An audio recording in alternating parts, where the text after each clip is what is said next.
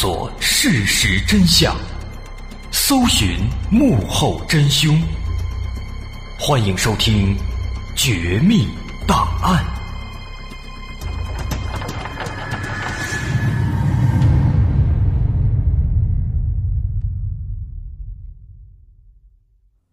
还原事实，探索真相。欢迎收听今天的《绝密档案》。在上期，我们说到了石田吉藏被发现惨死在小旅馆中，之后警方顺藤摸瓜找到了重大嫌疑人阿布定。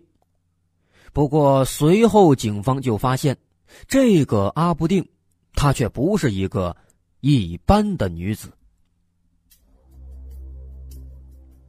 在阿布定还是少女的时候，有一次，在和跟父亲一样大的邻居秋叶正义发生性关系以后，又闹的是满城风雨。父亲训斥他，说：“你这么喜欢男人，为什么不去做娼妓呢？”然后一怒之下，把阿布定就赶出了家门。阿布定被赶出家门以后。就和这个秋叶正义同居在一起，当时他仅仅只有十七岁。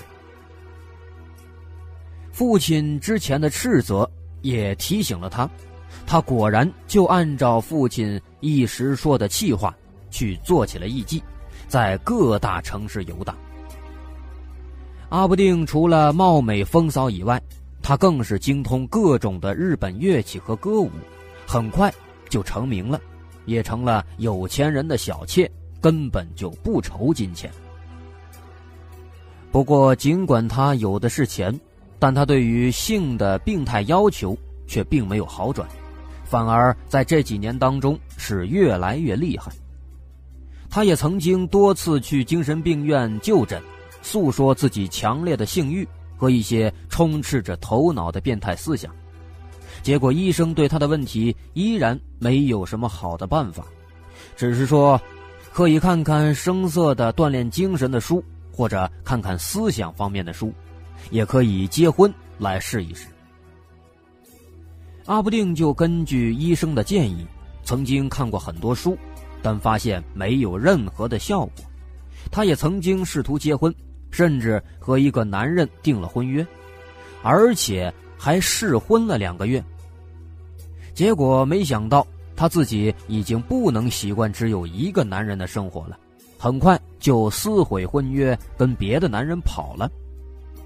为此，这个男人还起诉到了法院，结果最后还是不了了之了。不过，这个阿布定他除了淫乱以外，为人还是不错的。尽管我们前面提到的这个秋叶正义曾经多次欺骗他，而且还抛弃过他。后来阿不定得知秋叶家毁于关东大地震，全家无人居住。在得知这个消息以后，他居然还从卖身的钱里拿出四百五十块交给秋叶正义。按照当时的币值，这四百五十块。完全可以盖一所漂亮的豪华的小房子了。除此之外，虽然他从小就被父亲赶出了家门，但是后来得到父亲病重的电报以后，他又立即回家去照顾父亲，陪了他父亲的最后的十天。父亲留下的最后一句话是：“真没想到能被你照看。”十几年的风尘，享受了无数次性爱的阿布定，此时早已经不能满足于普通的性爱了。他对于性虐非常的着迷，经常施虐鞭打那些来嫖妓的男人，并且以此为乐。在当时那个年代看来，这似乎确实有点不可思议。其实，正如我们所知道的那样，在日本社会中，并不缺少这样的人。他们对这个领域甚至还有传统的文化。日本社会的两个特点，决定了这种人会很多。第一，就是他们对于性的方面比较开放，无论文化上还是风俗上，都不会刻意的去压制性欲。日本的男女之间没有中国这么多防备，在明治维新之前，到处都是男女共浴和男女共用的卫生间，甚至一些边远农村还流行古代的群交。至于偷人或者乱伦，在日本民间也是寻常的事情。第二，就是日本社会是个压抑的社会。日本人非常讲究和谐礼貌，极少有人与人之间的冲突，更是万万不能撕破脸皮，人人都是要面子的。所以日本人即便再有脾气、再不爽，也要压制自己，不然很难在社会上生存下去。而且，日本人他们的生活压力、工作压力本身就非常非常的大。在这种压抑的社会中，就会出现很多心理变态的人。一些人为此犯罪行凶，但是更多的人则选择更安全的性虐来发泄这种情绪。因为就像我们刚刚第一条所说的，在日本，性并不是什么大不了的事情。尤其是一些日本的男人，往往。还会喜欢受虐，尤其是被女人虐待，所以艺妓兼任性虐者也是有了几百年的历史了。早在德川幕府时代，一些这样的艺妓就在各大城市里混生活，而且收入还不错。有意思的是，很多来受虐的男人，还并非是社会底层。而是颇有身份的武士、商人等等社会名流。日本的名著《金溪物语》中就记载了这样的一个古代女虐待狂，书里是这么说的：这是他白天经常做的事情。女人趁着周边无人的时候，勾引一个男人说：“跟我来吧。”将男人引诱到一个密室。用绳子将其头发结到翻旗上，让他弯腰露出背脊。女人则头戴乌帽，身穿便礼服，手持竹杖，鞭打男人的背脊八十次，然后问男人感想如何。如果男人说没什么，女人就会说原来如此，于是掘泥土喂男人，再拿醋让他喝。之后把地面打扫干净，让男人睡一会儿之后，再让他起来如法炮制，最后拿来佳肴美食和曲艺款待。隔两三日后，杖伤将愈，又将男人带到密室，同样绑在番旗下面，鞭打原来打伤的地方，血肉横飞，直至八十次为止，然后再问：能忍受吗？变了脸色的男人说：“受不了。”于是女人满足的赞叹，后加酬劳。隔四五日以后，又是同样的鞭打，男人说不能忍受，于是就牵到屋里，痛击腹部。即便是在今天的日本，在那里的红灯区也有很多这样的游戏，据说。当地每年因为性虐失误所造成死亡和严重受伤的，就有二百人之多。而我们今天说的这个阿布定，他就是这样的一个虐待狂，通过虐待男人来获得巨大的快乐。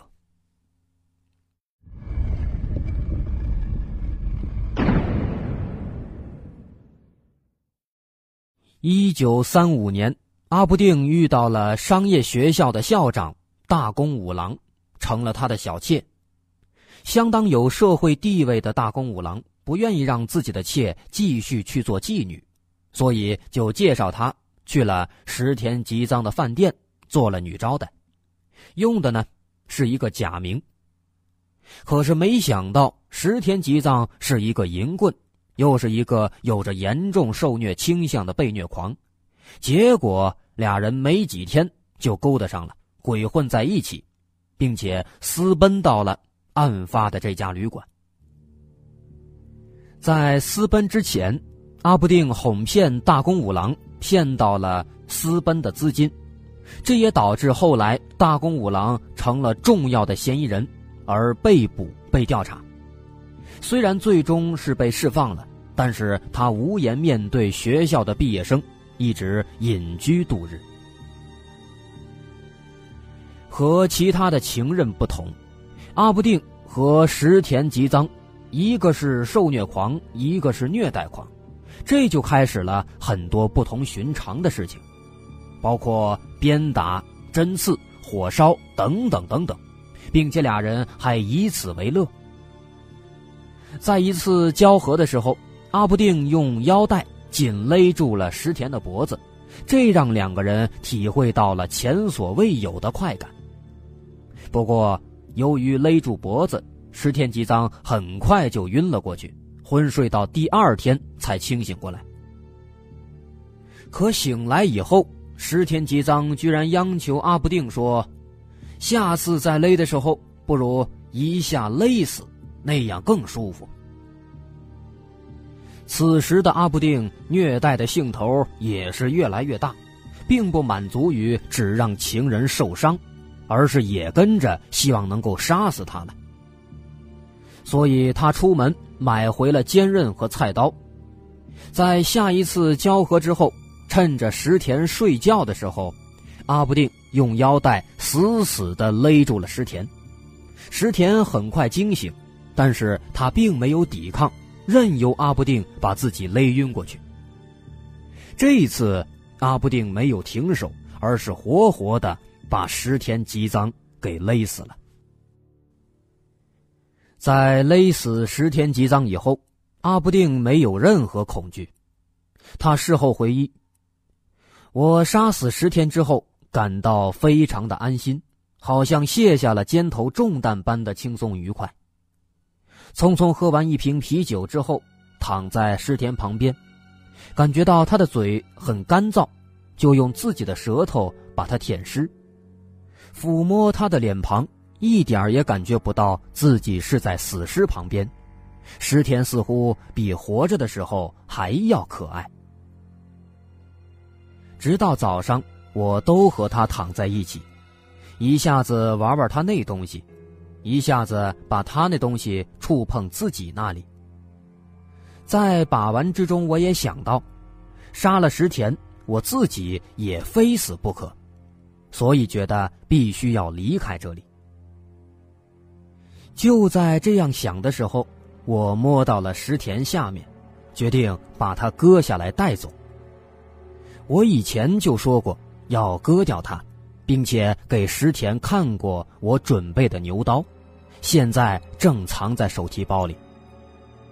我拿出牛刀，摆在那东西根部，并没有马上割开，而是花了相当长的时间。中途牛刀还滑落，割伤了他的腿。之后，我又决定要割下睾丸，这是更难切的，好像留下了一点阴囊。我把割下的宝贝儿和睾丸放在卫生纸上，伤口大量出血，我用卫生纸按着，又用左手食指沾血涂在自己穿的长衬衣袖子和领口上，又在石田的左腿上写上“定吉二人”，在垫背上也写了。接着用牛刀在石田的左腕上刻上了自己的名字“定”字以后，在窗边的铝盆中洗手，撕下枕边杂志的包装纸包住那个重要的东西，把石田脱下来的六尺兜裆布缠在腹部，把那包东西也塞在里面，然后穿上石田的衬衫裤子，再穿上自己的和服，系好带子，收拾房间。把沾血的卫生纸丢到厕所，打点好以后，拿着报纸包的牛刀和石田吻别，然后帮他盖上毯子，用毛巾盖住他的脸。上午八点左右，下楼自己叫了计程车，乘车离开。这就是阿不定自己招供的杀死石田吉藏的经过。那由此，阿不定杀人已经没有了任何疑问，但警察对于他为什么毁尸，却十分的不理解。警方问道：“为什么要将石田的阴茎和阴囊割掉并且带走呢？”阿不定说：“因为那是我最喜欢的东西。”如果放着不动，入殓时他老婆一定会摸到。我不想让任何人摸到他，但我又必须丢下石田的尸体离开。那只要有石田的阴茎在身边，就觉得还像和他在一起一样，不会寂寞。至于说为什么在石田腿上和垫背上写“定吉二人”，因为杀了石田，就意味着石田完全属于我。我是有意让大家知道的，所以把我们的名字各取一字，写下了“定吉二人”。可为什么在石田的左腕上还要再刻一个“定”字呢？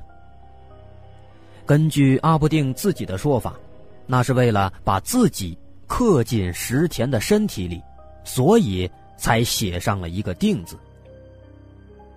而警方问到：“为什么要穿走石田的兜裆布和内衣？”阿不定却说：“那上面有石田的味道，等于把石田的纪念品留在了自己的身上。”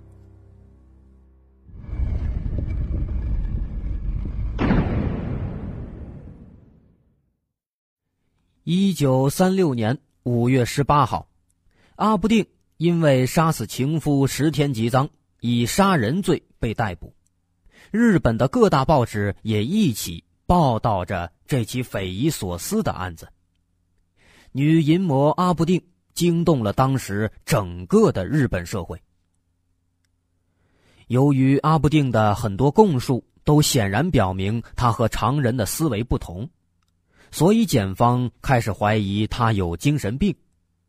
对阿不定的精神鉴定结果显示，他是虐待狂。和恋物癖，另外还有癫痫症。不过，对于这个检测的结果，阿布定自己却不这么认为。他觉得自己没有精神病，也不是色情狂。他自己曾经说过这么一番话：“我最遗憾的是世人误解我是色情狂，对这一点我想申诉。”我是不是变态的性欲者？只要调查我过去的经历，就能够明白。我即便做艺妓时，也曾经不收费就和人性交，在男女关系中也不会忘记自我，甚至有时候也会顾虑时间而和对方断然分手。我也有理性战胜感情，不为男人痴迷的时候。但是只有石田，我认为他一无坏处。勉强要说有坏处的话，只能说他稍微无品一些，但我反而更喜欢他的单纯，全心全意的迷恋着他。我的事情在公诸社会以后，被人当作笑话传颂，但女人喜欢心爱的男人的阳具，这是理所当然的。有人本来讨厌生鱼片，但老公喜欢，自己就也跟着喜欢。穿上老公的棉袍就感到高兴，喝喜欢的男人喝剩的茶水也觉得甘甜，男人嚼过的东西放进自己嘴里更是觉得幸福，这就是爱屋及乌吧。男人提议寄赎身，为的是自己能够独自占有。像我这样因为太爱男人而做出这种事情的女人，这世上一定还有。当然。女人各式各样，也有人重物质甚于爱情。就算我因为爱得过火而做出这种事情，也不能认为我是色情狂。其实当时日本法院对这个审判也是非常头疼。最后众多的法律专家再三研究，最终审判结果认定是因情乱性，有一定程度的精神问题。可以从轻判决，所以最终阿不定被判处有期徒刑六年。在他入狱时，通常犯人都是坐火车去监狱，成为名人的阿布定坐的却是汽车。为什么要坐汽车？主要是因为他现在名气极大，坐火车肯定会引起众多人的围观，甚至会形成大的骚乱，所以这也是不得已而为之。在服刑时，阿布定也还算是乖巧，虽然因为无法满足自己的欲望而感觉精神痛苦，但他却很能吃亏，也服从管理。他在监狱里劳动。比别人多干一倍的活，成了模范犯人。不过，当石田的一周年忌日到来时，他再次癫痫症发作，是又哭又闹，倒地不起，把水桶里的水当头泼在女看守身上，在教导员的说服下，才慢慢的恢复了平静。另外，在服刑期间，阿布定也阅读了大量的有关各种思想的书籍。最终皈依了佛教。后来，一九四一年，因为黄继纪元两千六百年大赦，阿布定幸运的出狱了。不过，阿布定事件的猎奇性吸引了当时人们的好奇心，再次开始关注这起事件，这使得阿布定很难安定的生活下去。出狱后。他在姐姐阿布德家住了几天，后来住到了以前的情夫秋叶正义的家里，秋叶夫妻就成为了阿布定实际上的监护人。他后来对秋叶夫妻一直以爸爸妈妈相称。在此后的七年间，阿不定用刑警起的假名吉井昌子生活，他在赤坂的饭馆里打工。在那里认识了一个公司职员，并且与其结婚，这才总算是过上了安稳的日子。当然，阿不定的丈夫并不知道她就是这个大名鼎鼎的女人。在东京大轰炸时，阿不定的家被炸毁，疏散到了茨城县，在那里帮人家干农活，并且以吉井昌子的名义接受配给。直到一九七四年，媒体终于找到了阿布定，开始对他进行连续的报道。直到此时，她的丈夫这才发现，自己的妻子居然就是大名鼎鼎的阿布定，被吓得是立即逃走，再也没有回来跟他见面。在四七年到七十年代的这段时间里。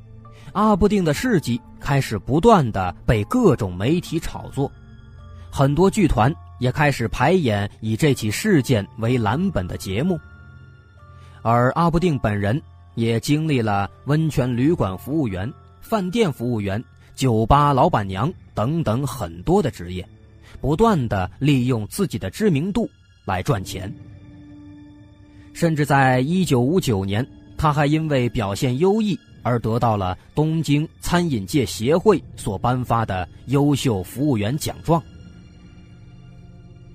后来，在一九六九年所拍摄的电影《明治大正昭和猎奇女犯罪史》中，阿布定自己演出自己，留下了这样的一段话：“是啊，人这一辈子喜欢的不止一个人吧？想和他出轨，这个人不错呀。”肯定有这样的人吧，有很多。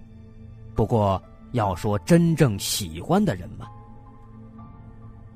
这句话听起来实则拗口，却反映了阿布定自己真实的内心写照。